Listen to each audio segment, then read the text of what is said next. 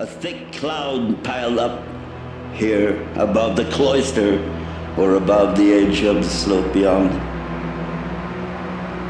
It was not unlike a work of sculpture forming a wreath that was not round but rather oval in shape, like the ones often set on the stems of ocean ships.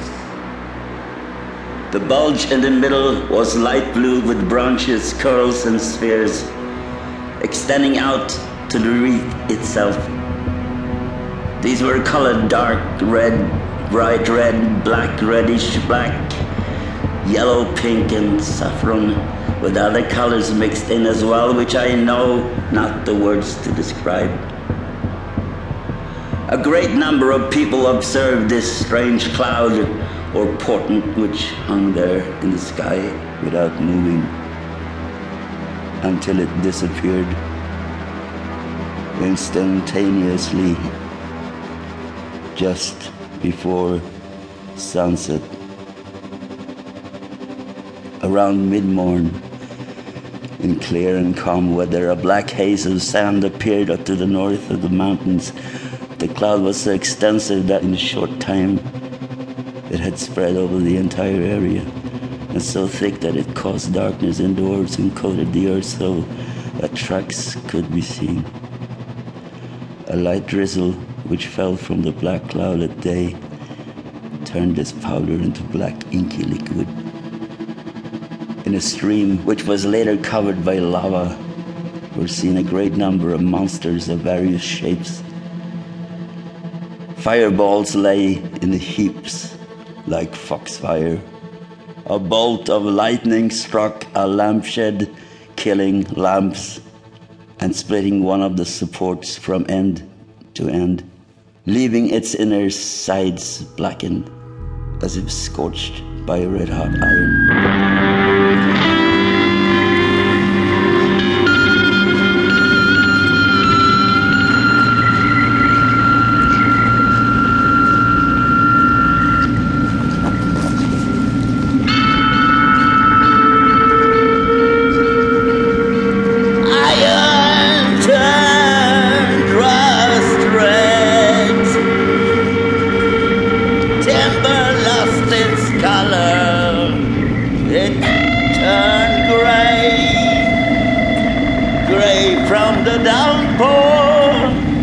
salty, sulphurous rain.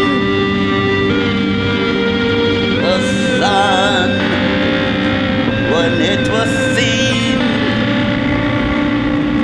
was a black ball of fire.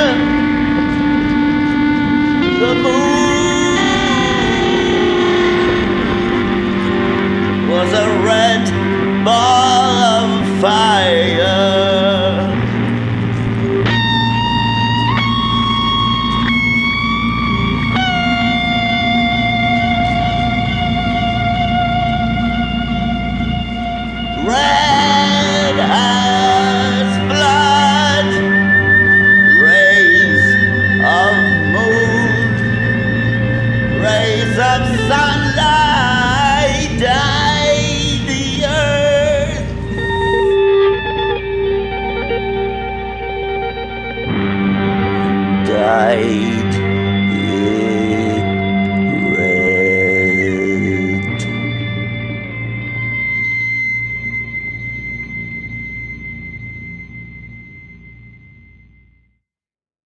And just as God in this way gave various signs to men while they were awake, so also did he speak to many in their sleep, so that they dreamt of events which later came to pass.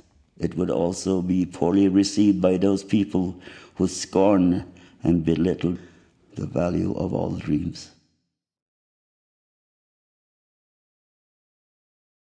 Tableau 2 This Head Week